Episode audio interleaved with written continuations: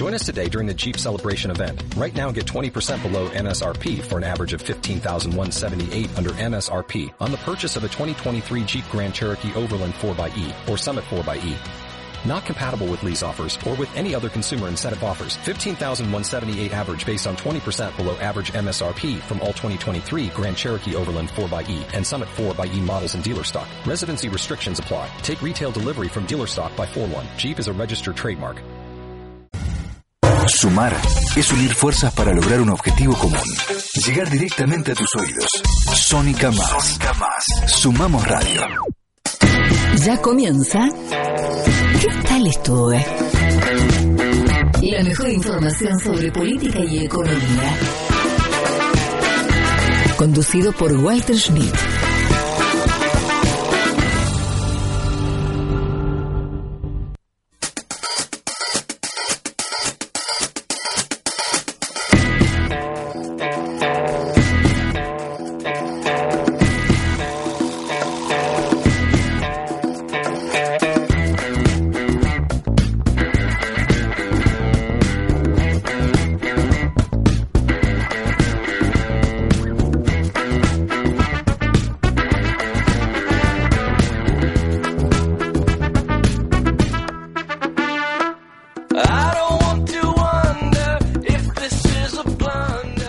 Tal? Muy buenos días. Bienvenidos a ¿Qué tal estuve? 10 horas 4 minutos de esta de este martes lluvioso. Eh, bueno, una lluvia que se venía anunciando ya desde el lunes, pero que no llegaba nunca. Bueno, finalmente anoche llovió, cayeron piedras, por lo menos a, me- a medianoche era lo que lo que pasaba acá en la ciudad de Buenos Aires y bueno, ahora está lloviznando, va a estar se va a alternar, va a haber lloviznas, no se espera ninguna tormenta ni nada por el estilo, sí, digamos, hay que, eh, eh, todas la- las miradas están puestas en, en el partido de esta noche entre River y Boca en la cancha de River, en el Monumental, por la Copa, por la semifinal de la Copa Libertadores de América, el partido de ida, después eh, creo que el veintipico va a ser el partido de vuelta en la cancha de Boca y el tiempo obviamente habrá que ver si es que no vuelve a llover de manera impor- importante y no termina suspendiendo el partido. Pero bueno, ese es el dato de hoy, digamos, eh, porque la política y la economía siguen su curso. El de la política, por lo menos, un curso electoral, una campaña que ha comenzado el sábado con eh, la ha iniciado con el presidente Mauricio Macri con este raíz de actos en 30 ciudades, casi una por día, más o menos. No sé si llegarán a ser 30, pero bueno, más o menos es, el- el- es, la, es la propuesta. Con el eslogan de lo damos vuelta y tratar de conseguir el milagro. El milagro es que no solo que aumenten la cantidad de votos favore- que favorezcan por lo menos a la fórmula Macri-Pichetto, sino que merme o se reduzca la cantidad de gente, de la cantidad de votos que fueron para Alberto Fernández en las PASO, que eso es lo más complicado. ¿Por qué cambiarías el voto? Uno dice, bueno, fue un voto castigo, hay gente que se arrepintió, hay eh, es un tema complicado porque ten en cuenta que muchos podrán decir, bueno, pero hay mucha gente que no fue a votar, está bien, pero también hay que tener en cuenta que el 27 de octubre no, el voto en blanco no se computa, con lo cual los, los números que sacaron tanto Macri como Alberto Fernández, pero sobre todo Alberto Fernández, aumentan. Y vos sabés que con el 50% más un voto, por más que el otro saque 49, sos presidente. Entonces, eh, es una situación muy difícil. Ahora bien, ya ha cambiado la lógica. Otros años, otras elecciones o 10 años atrás uno podía casi dar por seguro que eh, un resultado como este, digamos, ya es eh, Alberto Fernández presidente electo. Sin embargo, es tan volátil el voto. Es si la gente hoy vota, apoya a alguien y mañana lo deja de apoyar. Es tan volátil que eh, la verdad que es incierto y uno a esta altura no quiere cometer los mismos errores que cometió en otras ocasiones, quizás creyendo que iba a pasar una cosa y pasó otra, o como los encuestadores truchos, que son la mayoría, por, porque realmente lo que hicieron fue eh, elaborar encuestas a nivel nacional que todas estuvieron muy lejos de lo que pasó. Con lo cual, no hay encuestas serias y no hay encuestadores serios. Claro, quizás para hacer una encuesta muy seria vos tenés que eh, invertir mucho dinero, porque tienen que ser presenciales, porque tenés que... Y también me parece que es una lógica que ha cambiado y que es difícil de eh, reflejar en encuestas. Por lo tanto, uno trata de no cometer esos errores y dice, sí, hay un final abierto. ¿Hay grandes chances que Alberto Fernández sea presidente? Por lo, por lo que supimos el 11 de agosto en Las Pasos, sí, muchísimas. Ahora, ¿es seguro? No, en la Argentina ya no hay nada seguro, porque no, no, está segura la política, ni tampoco está segura la economía.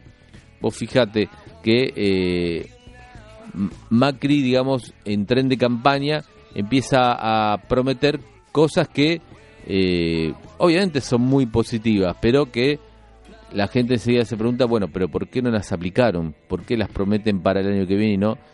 El gobierno puede decir, bueno, porque tuvimos que hacer un trabajo de ajuste y demás hasta ahora, y una vez hecho ese trabajo de ajuste, podemos crecer. No va a ser fácil crecer, ni para Macri ni para Alberto Fernández. Eso está claro lo saben todos los economistas, lo dicen los candidatos, porque la Argentina está encorsetada en un esquema donde vos tenés tasas muy altas, por eso no puedes comprar ni un televisor, ni una compu, ni nada en cuotas, porque es altísima la tasa, es decir, si lo pagas en 3, 6 cuotas, el precio se te dispara mucho, muy para arriba.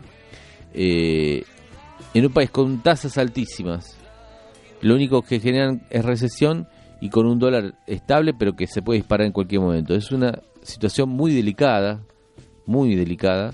Vos sabés que el dólar se mueve, te va a inflación, suben los precios.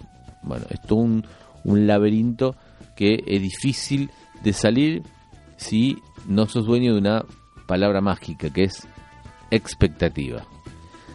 Si la gente tiene expectativa, tiene esperanza en que vos puedas hacer algo positivo, bueno, la gente se banca que vos durante un tiempo que vos hagas y muevas y decidas y tomes medidas y digamos la economía no se mueve, te espera. Ahora, agotado ese plazo de tiempo, pasa lo que le pasó a Macri con un desgaste de un gobierno, obviamente de tres años y pico, donde llega un momento que decís, bueno, no, ya no, no creo que pueda solucionarlo y por eso, digamos, sube el dólar, los mercados no te creen, etcétera, etcétera. Así que este es el panorama en esta Argentina de hoy. Todavía faltan 26 días, exactamente 20, sí, 26 días para las elecciones, 26 eh, largos días donde van a pasar seguramente muchas cosas que vamos a analizar aquí en ¿Qué tal estuve? ¿Querés estar informado? Seguí escuchando ¿Qué tal estuve? Conducido por Walter Schmidt. Espacio Publicitario. Cuando quiero hacer un café, busco una tacita. Cuando quiero hacer un plazo fijo, busco una retasa, la tasa del Banco Provincia. Banco Provincia te ofrece un plazo fijo digital con la mejor tasa del mercado. Obtenelo ahora desde VIP o cajeros de la Red Link en forma simple y segura. Nivelemos la cancha. Porque sin nosotras el fútbol está incompleto. Para que más mujeres y niñas se sumen al fútbol porque el fútbol también nos pertenece. Sigamos trabajando para que las mujeres tengamos las mismas oportunidades. Nivelemos la cancha. Red de Parlamentarias Mentoras, Cámara de Diputados, Provincia de Buenos Aires. Ahorra en tus compras con las tarjetas del Ciudad. Todos los lunes tenés 25% de descuento en Supermercados Coto y todos los martes en Supermercados Día con un tope de reintegro de mil pesos por transacción. Pedí tu tarjeta online y empezá a disfrutar hoy. Banco Ciudad, te quiere ver crecer. Promoción válida para la República Argentina desde el 1 del 9 del 2019 hasta el 31 del 12 del 2019 con tarjetas de crédito. Para más información consulte bancociudad.com.ar conforme a 915 2017 TNATA y CFT incluido 0% fijo. El producto ofrecido corresponde a la cartera de consumo. ¿Sabías que en la ciudad, con la historia clínica electrónica, los médicos de todos los centros de salud cuentan con tus estudios clínicos para que puedas atenderte mejor y más rápido? Para saber más, chatea con la ciudad en WhatsApp. 11 50 500 147. Vamos, Buenos Aires. Las experiencias se convierten en momentos, momentos para disfrutar, explorar, para vivir, para compartir, para detenerse y pensar. Momentos que merecen ser celebrados. Viví experiencias únicas. Benita San Juan. Fin de espacio publicitario.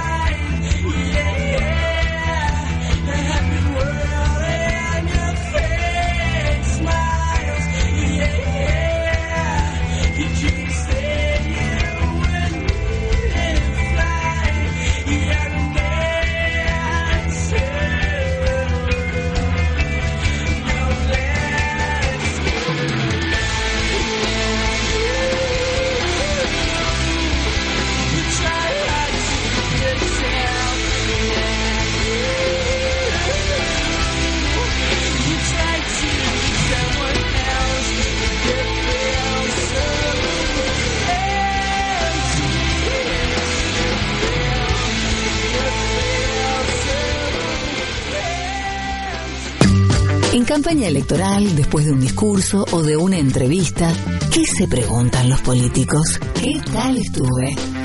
Conducción, Walter Schmidt.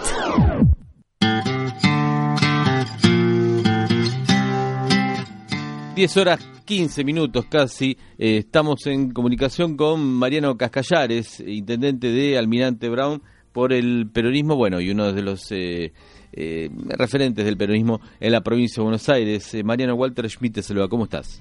¿Qué tal, Walter? ¿Cómo estás? Un gusto saludarte. Bueno, igualmente. Eh, bueno, de primera para preguntarte cómo, cómo estás viendo el, el escenario político, digamos, porque han empezado formalmente las elecciones, el presidente Macri estuvo ayer en Junín, bueno, obviamente Alberto Fernández sigue también eh, recorriendo el país y reuniéndose con, con la gente, Vidal por un lado, Kisilov por el otro. ¿Cómo, cómo lo estás viendo? Bueno, realmente digo, es muy difícil de, de, poder ver y mirar eh, la campaña escindida, separada de, de la realidad que, que, estamos viviendo, ¿no? La mm. verdad que, bueno, vemos, eh, por supuesto, los últimos 30 días, eh, que, que, el gobierno ha decidido volver a hacer campaña, pero, pero lo que más nos preocupa a los que estamos en el territorio es la, situación del país, la situación económica, los últimos datos de pobreza.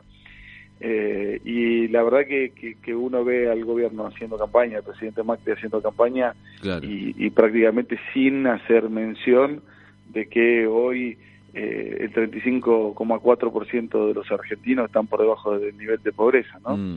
Eh, o el 52% de, de los niños están por debajo del nivel de pobreza. Es una campaña muy particular, una situación política muy particular, eh, digo, fruto de eh, un contexto que, que, se ha generado durante estos últimos casi cuatro años y que, bueno, hoy no, no, nos ponen en un punto muy complejo y sobre todo en nuestra región que es el conurbano bonaerense.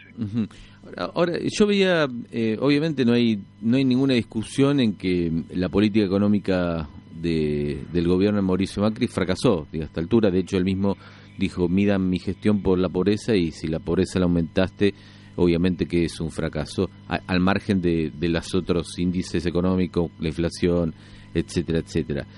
Ahora, Ayer veía un, cuadro que un economista publicó en las redes donde te ponía desde el retorno a la democracia, desde Alfonsín hasta hoy, durante cada gobierno el nivel de pobreza, ¿no? Y vos sabés que, digo, me parece que a uno, a uno le cuesta saber cómo, pero eh, de alguna forma la clase política no ha podido solucionar el tema de la pobreza, es decir, el gobierno de Cristina decía, según este cuadro, ¿no? terminó en 30,1, el de Kirchner tuvo 26,8 y así sucesivamente. Nadie bajaba de los 25 y eh, entre 25 y 30, ¿no? Eh, y 35 obviamente ahora. Digo, ¿qué, ¿qué, es lo que... Vos sos una, un, un, dirigente que justamente eh, dirige un, un, municipio importante, el conurbano, como es Almirante Brown, pero bueno, que también camina la provincia y sobre todo el conurbano, que es el punto débil en todo caso, eh, que influye a nivel nacional. Digo, ¿qué, ¿qué es lo que falta, digamos? Porque acá hay una corresponsabilidad de toda la dirigencia política y de todos los partidos, ¿no? Más allá de que lo de Macri haya sido peor, todavía lo haya profundizado. ¿Qué, qué es lo que, que pasa, digamos? ¿Qué es lo que falta? ¿Qué, qué es lo que no...? Sí. Sí, sin duda, te digo, vi el mismo cuadro y, ah. digo, hemos tenido un pico a la salida del gobierno de, de la Alianza. Eh, Ahí está, y, después, sí. digo, volvemos a tener un, el, el, mayor pico en este momento, digo, y tengamos en cuenta justamente lo que vos decías respecto de que Macri planteó que, que a él se lo, se lo mida por, por, por la cantidad de pobres y, y hoy tenemos 5 millones de pobres más que en el 2015. Claro. Pero tal como decís vos, eh, creo que, que, que, hay un tema, una cuenta pendiente de, de, la dirigencia política en particular, pero de toda la dirigencia en general, uh -huh.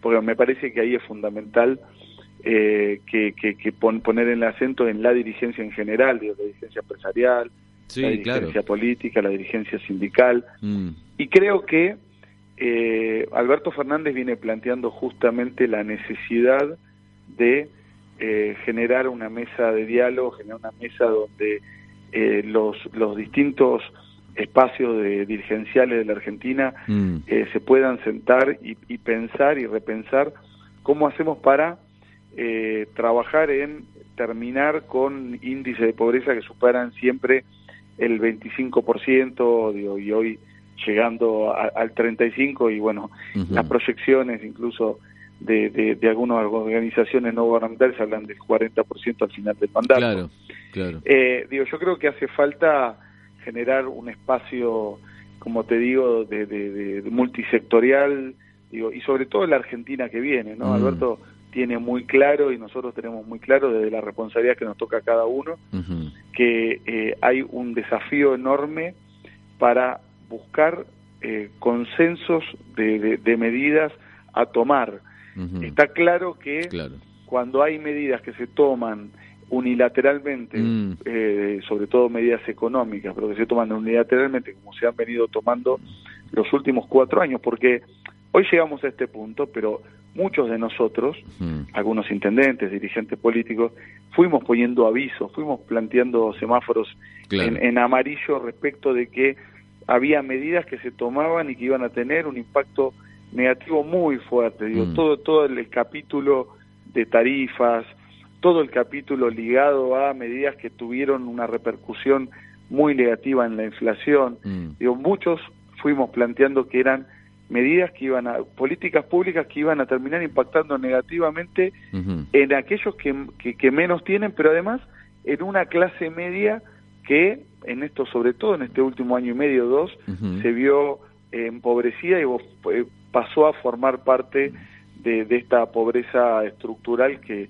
claro. hoy está cruzando a, a, cada una de las provincias, a toda la Argentina. Uh -huh. Y siempre digo que particularmente hay poblaciones como pueden ser niños, como pueden ser adultos, donde esto, donde prácticamente se duplican estos estos parámetros uh -huh. y, y también en los conurbanos, conurbano bonaerense, Gran Rosario, Bariloche, Mar del Plata, donde esto se ve eh, uh -huh. profundamente agravado. Claro. Por eso yo creo que, que hace falta eh, digo que, que, que, haya un espacio de, de, reflexión y de toma de decisiones eh, a partir de diálogo.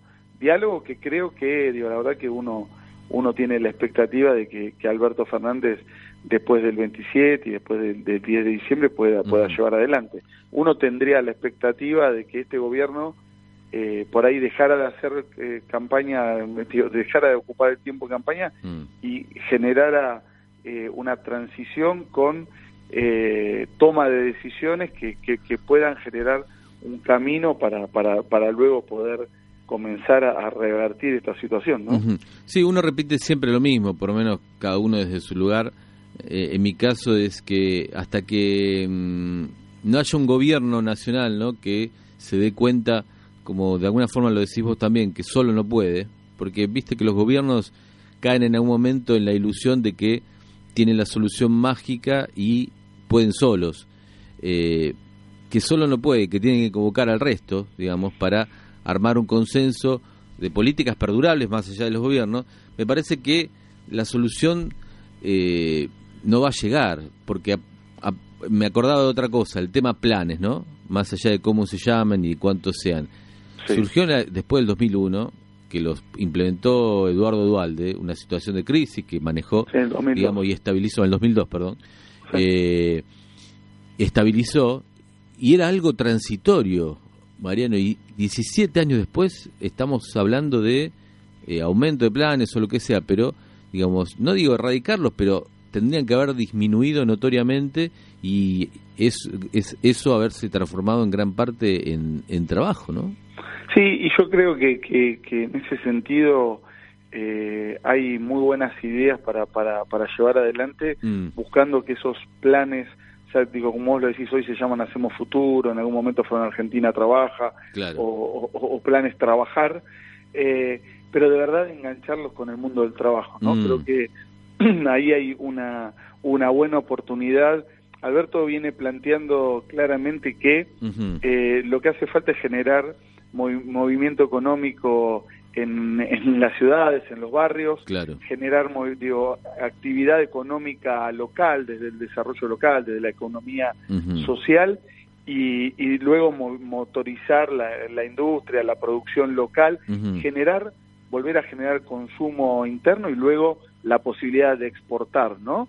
Eh, y yo creo que el rol de, de, las políticas sociales respecto de los programas de, de trabajo, o de, o de subsidios para el trabajo, creo que hoy eh, tenemos una, una oportunidad con un, cambio de política pública, una oportunidad de engancharlos con el mundo del trabajo. Nosotros hemos visto en lugares como Almirante Brown, como mi, distrito, hemos visto cómo con programas de este tipo se puede mejorar la calidad de vida de los vecinos, generando pequeña obra pública, mejorando las escuelas, pintando escuelas a través de cooperativas, eh, mejorando las plazas, haciendo veredas en los barrios. eh, digo, esto genera eh, trabajo, genera actividad económica local, mueve el comercio y, y, al mismo tiempo dignifica a aquel que hoy tiene una prestación del Estado. Bueno, si esto logramos dar un paso más, generar las condiciones económicas para que esto se puede enganchar con las pequeñas empresas, con las pymes, con los comercios, haciendo que, eh, digo, con, con, formación para, para el trabajo se puedan enganchar en el trabajo formal, creo que esto se puede, se puede revertir. Claramente no hay soluciones mágicas y no es que se va a poder hacer eh, en, eh, en un año o en dos años, pero hay que comenzar ese camino y creo que, que, se puede hacer. y, y, lo último, Mariano, ¿cómo está Almirante Brown? Bueno, Almirante Brown Dentro de las, obviamente, condiciones económicas que te, te limitan mucho, pero bueno, eh, estos años de gestión, ¿qué, has podido, podido hacer, no? Sí, digo, yo digo que, que, tenemos, eh, digo, somos parte del contexto, del contexto de la Argentina, del contexto del conurbano. Mm. Ayer hacíamos algún, en alguna medida una evaluación, porque ayer Almirante Brown cumplió 146 años y uno ah, siempre tiene la oportunidad de, de hacer un balance y de rendir cuenta frente a los vecinos. Yo digo que fueron cuatro años muy difíciles, cuatro años donde hubo que, que, tener un, trabajo de, con mucha sensibilidad mm. para apoyar desde nuestras áreas sociales, con, con alimentos, con, con, medicamentos, muchos vecinos que perdieron su obra social y los tuvimos tuvieron que atenderse en eh, la atención de, de, la salud pública de nuestro distrito, eh, pero a pesar del contexto hemos podido avanzar con cuestiones estructurales que, que, tenía nuestro municipio como, como desafío, eh, obras que tienen que ver con lo hidráulico, con, con eh, la, la, la, la, parte vial de nuestro distrito, con mejoramiento de, de, avenidas. ¿Hidráulico eh, tema de inundaciones? O... Y nosotros teníamos ah. en Almirante Brown cinco, cinco obras planificadas hace, hace algunos años y, y, logramos con mucho esfuerzo ah. Y, una, y una administración muy prudente de lo local poder encararlas y poder resolverlas. Ah. Obras hidráulicas que, que, implicaron alrededor de mil millones de pesos, ¿no? En cuatro años. Eh, pero tenemos, digo, son distritos del conurbano, Almirante es un distrito que, que tiene un déficit de infraestructura social Mm. que, que, que, bueno, me- merece la oportunidad de, de resolverla, de mejorarla eh, y de seguir trabajando año tras año para, para poder seguir avanzando. Un caso muy concreto es el tema de cloacas, que si bien en estos cuatro años pudimos avanzar y duplicar el servicio de cloacas en nuestro distrito, todavía tenemos una gran parte de nuestro distrito, sobre todo la parte más rural, que, que necesita que lleguemos con este tipo de servicios. Claro. Pero en ese balance, te decía, muy positivo, Almirante Brown, eh, desde el año 93 se, se creó un parque industrial que, que fue creciendo mucho, en los últimos años por Mm. supuesto se estancó, este año generamos eh, la posibilidad de duplicar el territorio del parque industrial para, para tenerlo eh, digo, ahí latente y digo, ni bien se generen oportunidades que pueda crecer como nosotros queremos que crezca. ¿Qué polo hay con Verazate y toda esa zona, digamos, ahora Almirante Brown?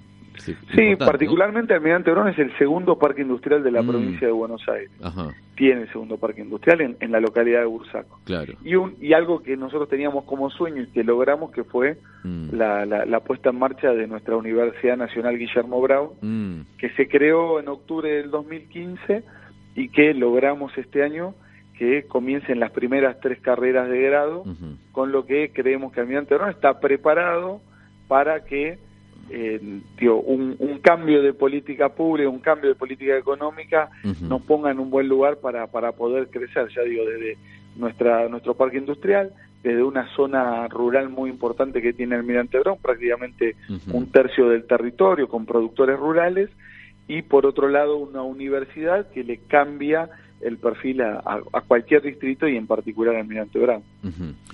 Mariano, te agradezco mucho el contacto con qué tal estuve y bueno, vamos a seguir de cerca todo lo electoral y lo que se viene, ¿no? Que más allá de, de lo que sea o de quien sea, por lo menos esperemos que sea eh, un cambio para mejor, eh, sobre todo en función de lo que ha sucedido, por lo menos hasta ahora en, en materia económica. ¿eh? Bueno, te agradezco muchísimo el espacio y bueno, un saludo para vos y para toda la audiencia. Bueno, gracias Mariano Cascallares, intendente peronista de Almirante Brown, a quien qué tal estuve. ¿Qué tal estuve? Un programa con la mejor intención de voto. Conducido por Walter Schmidt. Espacio Publicitario. Tucumán es naturaleza y cultura, es historia y sabores. Tucumán tiene mucho para vos, todo lo que buscas más cerca de lo que imaginás. Compartí momentos únicos. Ingresá a www.tucumanturismo.gov.ar y descubrí todas las opciones que tenemos para vos y tu familia. Seguí los debates en vivo y entérate de las actividades abiertas a la ciudadanía. Entra en diputados.gov.ar. Construimos democracia. En Vicente López seguimos acompañando a las escuelas y sus familias, con becas para uno de cada cuatro alumnos y un kit escolar completo para 13.500 chicos. Que todos los chicos estudien en igualdad de condiciones. Eso es vivir mejor. Vivamos Vicente López. Porque te espera con los brazos abiertos y siempre te recibe con la comida más rica. Porque sabe cómo divertirte tanto de día como de noche. Porque a tus amigos y amigas les cae súper bien y tu familia se muere por conocerla. Porque se pone linda cuando se maquilla de muchos colores, pero también es hermosa al natural. Y porque podés pasar horas mirándola sin decir una sola palabra. Tu destino es enamorarte. Tu destino es la más linda. Salta, tan linda que enamora. ¿Sabías que en la ciudad, con la historia clínica electrónica, los médicos de todos los centros de salud cuentan con tus estudios clínicos para que puedas atenderte mejor y más rápido? Para saber más, chatea con la ciudad en WhatsApp 11 50 500 147. Vamos, Buenos Aires. Fin de espacio publicitario.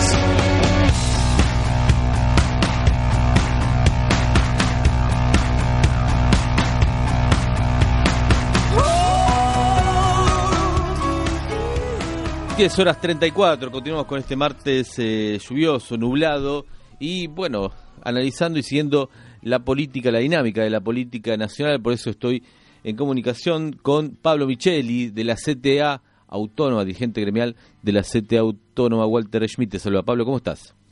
¿Qué tal, Walter? Un gusto saludarte. Buen día. Buen día. Bueno, te llamo un poco para analizar eh, esta mm, novedad que se ha dado, que se venía hablando un poco en el sentido de la incorporación de la, C- de la CTA, el regreso de la CTA a la CGT eh, en este nuevo contexto donde eh, es muy probable, es muy probable, salvo algún milagro mediante, es muy probable que eh, Alberto Fernández sea el próximo presidente electo. ¿Cómo, cómo, bueno, a, qué, a qué responde esto? ¿Es, es una nueva etapa? ¿Cómo lo, lo- cómo lo ves? Bueno, en verdad eh, venimos desde hace unos cuantos años construyendo unidad de acción Mm. contra el ajuste de Macri, particularmente varias organizaciones, entre ellas las dos CTA, la que conduce y la que conduzco yo, el Frente Gremial, Frente Sindical para, para el Proyecto Nacional, que cabezan. Los Moyano, Palazzo, Piñanel y otros dirigentes de, de más de 80 sindicatos de la CGT, Mm, y hemos tenido, la verdad que varias eh, discusiones con, mm, eh, o desencuentros, para decirlo de alguna manera, claro. con los dirigentes de la, de la CGT, que, bueno, les costó mucho enfrentar Mm. el ajuste de Macri, Ujú. a tal punto que varias oportunidades, no nos olvidemos de aquel cántico, poner la fecha, La del paro, sí, sí. por- porque no querían hacer paro. Mm, Eh, entonces, bueno, se- eh, nosotros hemos pensado que había que darle eh, una, una dinámica distinta a la CGT y estos gremios mm, que están en la CGT han planteado hacer una, una vuelta a la CGT Mm. con todos adentro, pero conducida por quienes eh, fueron los que encabezaron la pelea contra el ajuste mm, bueno, si esto se produce de esa manera, nosotros entendemos que está bien, que ujú, haber agrupamiento, juntar a las dos CTA con la CGT y crear una nueva central, no sé, ver, transitar Claro. el camino hacia una nueva central, mm, sería un paso. Pero si eso quiere decir que es para eh, eh, tener una política domesticada respecto al gobierno que viene, mm, o quiere decir que, la van a conducir son los mismos que están ahora actualmente en la CGT, Mm. me refiero a los gordos, los más llamados gordos, la verdad que nosotros no estamos de acuerdo. Así que bueno, hay un debate alrededor de eso, Claro. más allá de que la CTA de los trabajadores, que cabeza Yaqui, Mm. va a un congreso el día jueves en el Ministerio de Lanús, Ajá. y que seguramente con sus congresales van a votar la unidad con la CGT, Mm. nosotros respetamos esa decisión, pero todavía como CGT autónoma nosotros no vamos a dar ese paso Ah. hasta tanto no lo hagan el resto de las organizaciones que, como te dije antes, encabezamos la pelea del ajuste durante el macrismo. Es importante lo que vos decís porque eh, si uno habla con, con, eh, con el, el entorno de, de Alberto Fernández, hoy el candidato que ellos ven para una CGT es Héctor Daer. Que de ser así, digamos, es la es lo que vos referís, que si, si fuera Sí, Héctor Daer el no designado, ustedes no tendrían nada que ver ahí. Nosotros y algunos más. Claro. Mm, La verdad que yo no lo escuché, Alberto. O- Ojalá que no sea de esa manera, porque ya arrancamos mal. Mm, Yo no, no, eh, él no debería interceder en esa cuestión. mm, Me parece que él, él debería abstenerse, porque, bueno, eh, son cuestiones que tenemos que resolver las organizaciones sindicales claro. y, y hay, hay, hay quienes Mm, jugaron un papel muy activo de enfrentar mm, al macrismo y pagaron muy caros. Fueron perseguidos, fuimos perseguidos, fuimos eh, acorralados eh, fuimos multados, eh, nos quisieron meter preso, eh, bueno, un montón de cosas por Claro. haber enfrentado las políticas de ajuste de Macri, por haber parado la reforma laboral, por haberlo denunciado sistemáticamente, Mm. por la persecución a los compañeros, por no haber eh, llevado adelante una práctica democrática del sindicalismo, este, eh, desde el Ministerio de Trabajo y luego de la Secretaría de Trabajo. Mm. Bueno, lo hemos denunciado en la OIT y Ujú. resulta que los que se callaron la boca van a conducir la posibilidad. Bueno, eso ya no habla bien de, de un gobierno por el cual hemos peleado que reinstalar, ¿no? Claro, claro. Yo, yo creo que habrá mucho que discutir todavía. Sí, sí, obviamente esto es extraoficial, es lo que a uno le dicen cuando hablas con el entorno, todavía no está definido. Por ahí termina yendo en el mismo sentido Alberto Fernández eh, si llega al gobierno y dice, bueno, eh, elíjalo ustedes. Ahora, eh, uno, al margen de, de, de vos y de Yasky, uno, obviamente todas las miradas eh, van hacia Hugo Moyano. Pero hay variantes a Hugo Moyano, si no es él, digamos, hay muchos dirigentes gremiales que puedan conducir una Sí. CGT unificada, ¿crees vos? Está Pablo Moyano, Ah, Sergio Palazzo. ah Yo bien, bien. Habría que tener una conducción, eh, no de una sola persona, tal vez Ah. dos o tres. No sé, supongo que sería bueno que se haga un proceso similar al que ocurrió en la década del 70. Mm, En, en Uruguay había dos centrales, mm, el plenario intersindical ujú, y la coordinadora eh, nacional sindical. Y, y de esas dos salió el PIT-CNT, Claro. la actual central unificada, Mm, que lleva más de 40 años juntos, este, pero juntaron las dos siglas. claro, Entonces, y, y hoy tiene una conducción donde hay tres compañeros al frente. claro, claro. Eh, y nunca tuvieron problemas en los 40 años. Eso se bancaría más, digamos, suponete que en una conducción, un triunvirato estuviera Daer, pero también estuviera Hugo Moyano y estuviera, no sé, alguien- Palazzo, qué sé yo, por decirte algo. Ahí sí se podría, Sí, digamos, ahí la CTA también eh, eh, estar. es distinto. Y la CTA también. Claro. Claro. Ahora, eh, uno observa que el, el reclamo en las calles ah, desde hace un tiempo está, digamos, eh, copado por, por las organizaciones sociales. Que las hay de izquierda, hay de. Y y de- y de otro, digo, kirchneristas, bueno, hay, hay distinto tipo y hay diferencias incluso.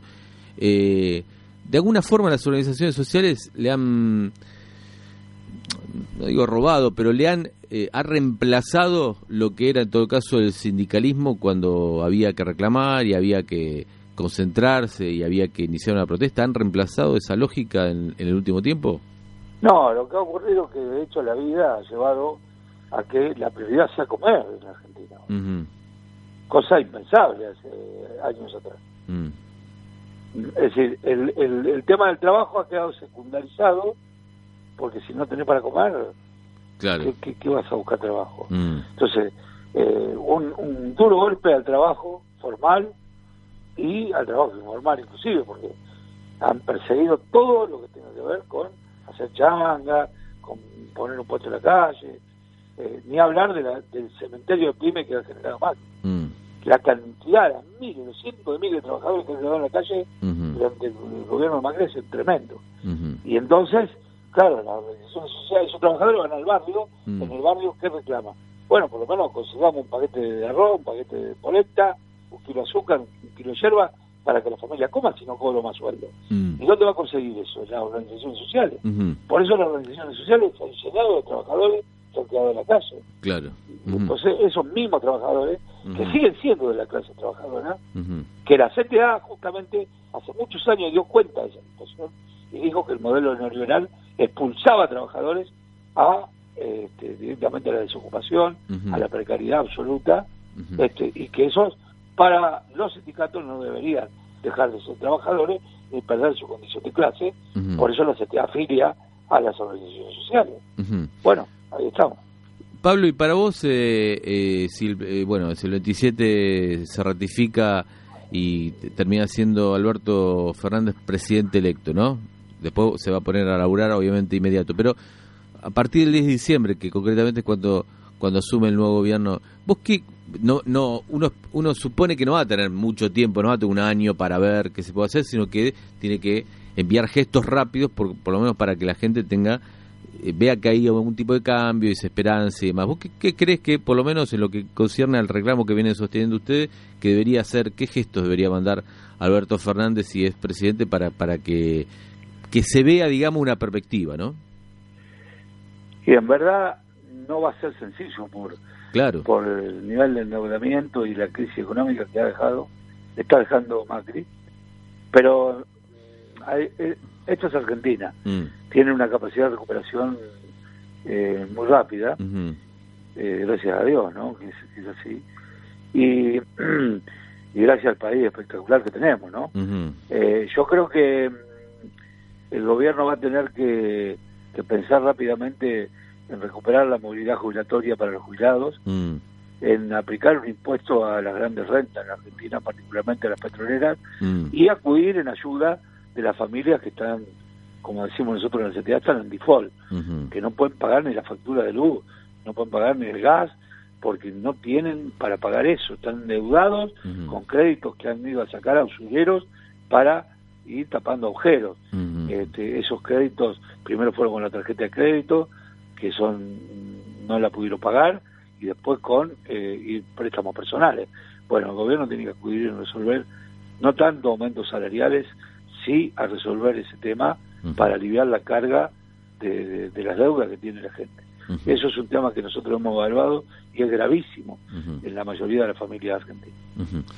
Pablo, te agradezco mucho el contacto con ¿Qué tal estuve? Bueno, vamos a seguir de cerca este proceso de reconstrucción eh, sindical. Vamos a ver qué termina esto. Eh, obviamente hay que esperar el 27 como para empezar a, a tener respuestas concretas, ¿no? Así es, bueno, te mando un abrazo. Bueno, un abrazo. Pablo Micheli, eh, secretario general de la CTA Autónoma. Acordate que la CTA está dividida en la CTA, que es la que encabeza Boyaski, la CTA Autónoma que encabeza Pablo Micheli. Quiere reunificarse con la CGT, pero bajo ciertas condiciones. Habrá que ver qué es lo que ocurre. Esto es ¿Qué tal estuve? I'm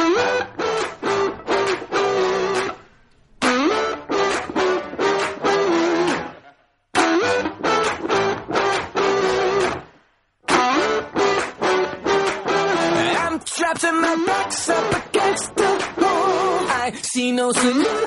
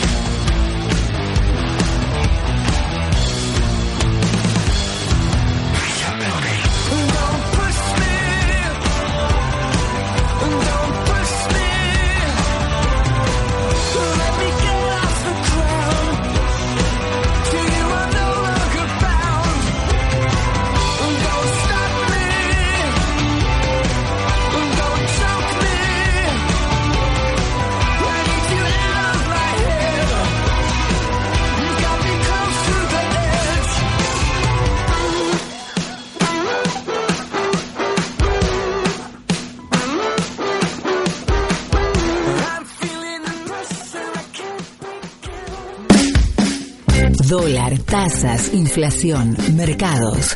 Llega el panorama económico con Roberto Pico. En ¿Qué tal estuve?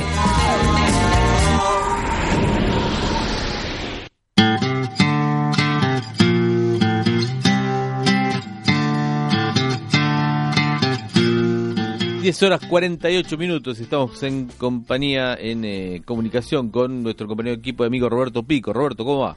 Hola Walter, buen día, ¿cómo estás? Bien, ¿cómo estamos? Bueno, ¿cómo estamos? Luego del dato de ayer del INDEC que revela la situación socioeconómica del país, Terrible. realmente no podemos decir que es una buena situación, ¿no? Mm. Eh, los datos dejaron al descubierto lo que ya se conocía, eh, nada más que le pusieron número, más de 35% de pobres, con lo cual este además es el dato a un par de meses atrás, todavía falta el impacto que produjo la devolución, el aumento de precios luego de las pasos. ¿Hasta, cuándo, hasta cuándo llega la medición, Roberto? ¿Hasta qué? mm, ¿Hasta cuándo llegan? Hasta junio. Ah, hasta junio, claro. Hasta junio. Mm. Eh, se esperaba, se- cuando hablábamos a principio de año, se esperaba que esto hubiera cambiado, se hubiera revertido la situación, porque te acordás cuando hablábamos a principio de año, se esperaba el rebote leve o el piso el primer Sí. trimestre, el segundo semestre saliendo de la de la recesión, eh, pero bueno, nada de eso sucedió, las Mm. cosas siguieron muy mal y peor luego de las pasos. Eh, entonces es muy probable que lleguemos al 27 de octubre con una inflación, con una, perdón, pobreza Mm. del 30 y pico, se- 36, 37%, o sea, por arriba del 35 anunciado, Mm. con una inflación de septiembre que va a ser del 5% mínimo, entonces eso empuja a más gente a la situación de pobreza, así que este es el escenario en el cual se va a desarrollar la elección con un dato muy particular. El 40% de la provincia de Buenos Aires estaba por debajo de la línea de pobreza Claro. y más del 53% de los chicos. O sea, en este escenario, la verdad que las chances del oficialismo lucen complicadas, Mm. pero en el entorno todavía creen que hay otros valores que la gente va a, a dimensionar Mm. para, para votar. Claro. Eh, ¿Cuál es el, el- el- el sí. gran problema? Mm. El gobierno de Macri nos trajo hasta acá. Mm. 35, eh, más de 35% de pobres, Mm. inflación anual de más del 55, con un acuerdo, como decíamos, con el FMI que no se cumplió. ¿Viste cuando muchas veces la izquierda habla que la deuda es ilegítima y que no hay que pagarla? Sí. Bueno, si hay una deuda que evidentemente no es ilegítima, Mm. pero sí que hay que revisar, es la última que otorgó el FMI porque otorgó una serie de, un- un- de préstamos por 50 mil millones de dólares, se hizo lo que el fondo pedía y acá están los resultados. Claro. Eh, Entonces- recordemos bien el tema de. ah, Me, quedé- me había quedado con algo, el tema de pobreza. ¿Qué es ser pobre, digamos, en términos de, de, de- de la bueno, medición ser que pobre hace? no es acceder a una canasta mínima de alimentos y servicios básicos Mm. que incluyen, eh, además de la alimentación, servicios de luz, gas, energía eh, y una vestimenta y educación. Eso es la línea de pobreza que Claro. está por arriba de los 30 mil pesos Mm. para una familia tipo. Claro, claro. ¿Comprendés? O sea, todos los aumentos de... Y, fija, y, y, y ten en cuenta que además en los últimos meses se postergaron aumentos de tarifas que estaban programados. Con- En recesión, con paritarias por debajo de la inflación, es obvio que los ingresos... O, sea, en la Argentina se mide la pobreza por ingreso. Claro. Ese, es- ¿Te acordás del famoso 5% de Alemania de, de Aníbal Fernández? Sí.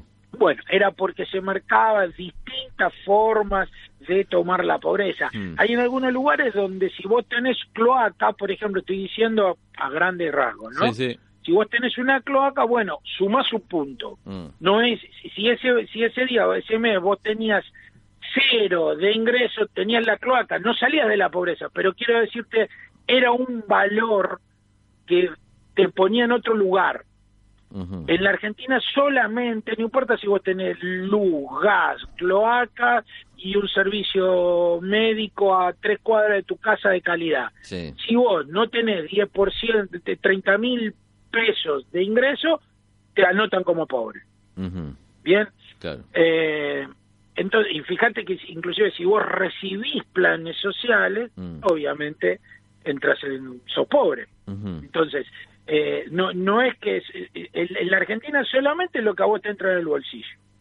Claro. Eh, entonces, como como decíamos, volvemos al tema de, de la deuda y el FMI, si hay alguna deuda que debe revisarse es esta, porque evidentemente no se cumplió con ninguno de los objetivos que tuvo este plan que el gobierno de Macri implementó. Con un agravante. ¿Quién es el candidato más votado en las PASO y con mayores posibilidades de acceder a la presidencia? Alberto Fernández. sus referentes económicos están diciendo que la solución para este momento de la Argentina es emitir para cubrir déficit. Otra La vez. verdad, y un acuerdo de precios y salarios y un acuerdo general por el cual la inflación baje a un 2% anual como si fuera una cuestión de voluntarismo. ¿A qué se está exponiendo entonces la, la- la sociedad argentina?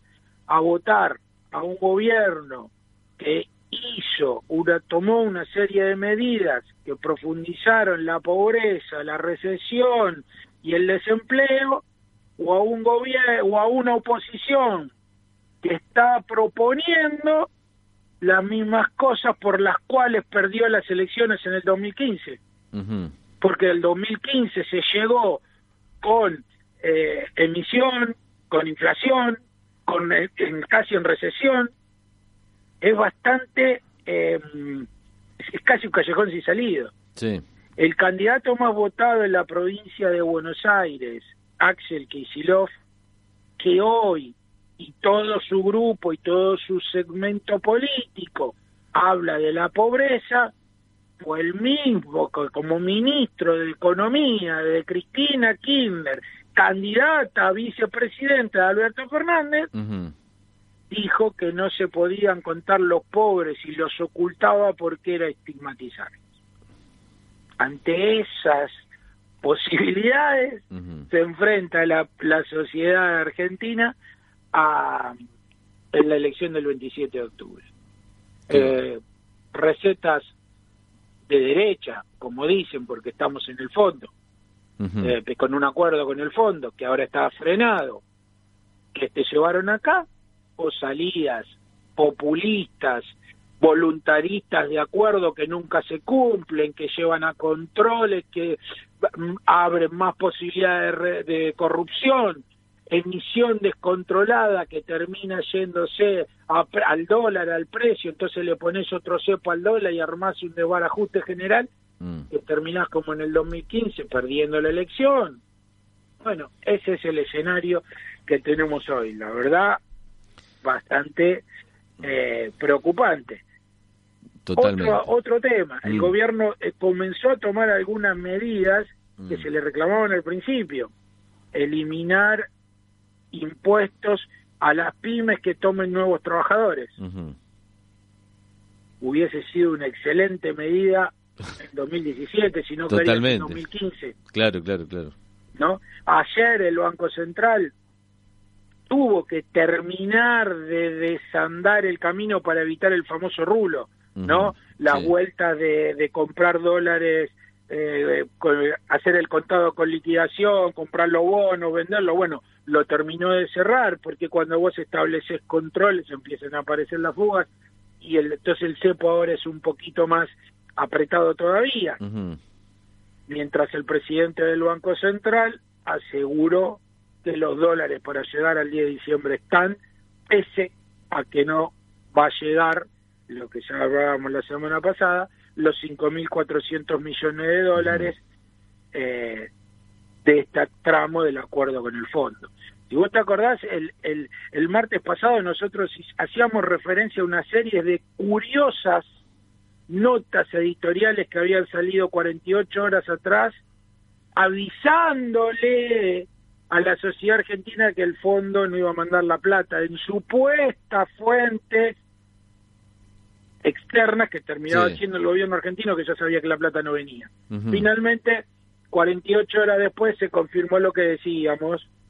El gobierno sabía que la plata no llegaba, la plata no llegó, el fondo tardó dos comunicaciones que fueron señales hasta que en definitiva lo blanqueó. No vamos a mandar la plata hasta no saber cómo es el panorama político. Bueno, vamos a ver cómo, cómo sigue esto, Roberto. Eh, la verdad que, bueno, es bastante complejo el panorama, pero bueno, es lo que hay y todavía tenemos las elecciones por delante. Claro, el panorama es eh, desilusionante Mm. porque quienes gobiernan lo hacen mal y quienes quieran reemplazarlos proponen cosas que ya salieron mal. Clarísimo. Te mando un abrazo y nos vamos a reencontrar el próximo martes. ¿eh? Hasta la semana que viene. Roberto Pico, nuestro compañero de equipo con todo el panorama económico. Eh, bueno, ya terminando el qué tal estuve de hoy, con eh, distintas miradas acerca de lo que está ocurriendo. El 27 de octubre va a haber elecciones y ahí finalmente sabremos si es que vamos a balotaje y esto se alarga hasta noviembre o si eh, los pronósticos o los resultados de las PASO también se traducen el 27 de octubre, que es lo más probable, y termina siendo presidente electo Alberto Fernández. Gracias por haber estado allí. Nos volvemos a reencontrar en siete días. Mi nombre es Walter Schmidt, Fernando Pietrafesa y Daira Romanini en la producción, con el chino en la operación técnica, Roberto Pico con la economía y ustedes que como siempre digo son los más importantes. Que tengan una muy buena semana y el martes que viene firmes aquí en ¿Qué tal estuve? Eso estuvo muy bien.